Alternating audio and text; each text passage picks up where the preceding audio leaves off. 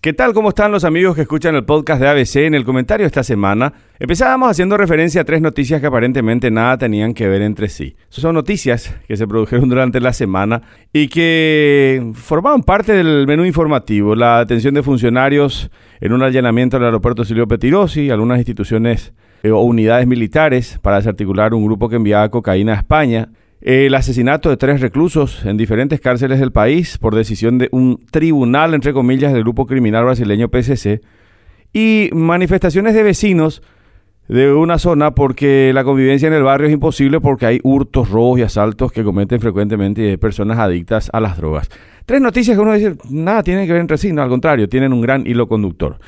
Es el narcotráfico.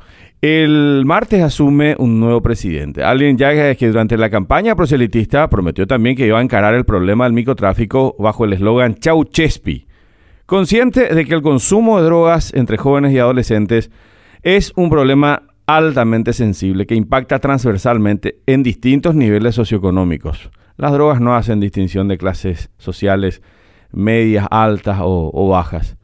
Eh, decía Santiago Peña que iban a atacar este tema de forma eh, multidisciplinaria, con seguridad en las calles y plazas, con prevención en las escuelas, con centros de rehabilitación de salud y capacitación y oportunidad laboral a jóvenes que se eh, recuperen. Es lo que dijo Santiago Peña. También hablaba de reducir el Chespi como una obsesión, con más seguridad decía, vamos a estar también mejor. Ese fue su eslogan de campaña y, una de sus propuestas es la del Chau Chespi. Desde el martes, el nuevo presidente va a tener la opción y la oportunidad de demostrar esto, este gran compromiso con el desafío de transformar inclusive una matriz cultural en varios grupos y en zonas del país sobre este drama social. Todavía recordamos la entrevista que nos había dado el senador Robert Acevedo de Pedro Juan Caballero, eh, contando cómo su ciudad se había convertido en un lugar en el que la aspiración social en muchos grupos era llegar a ser un narco y los parientes y allegados, amigos, todos mirando convenientemente a otro lado porque hay beneficios económicos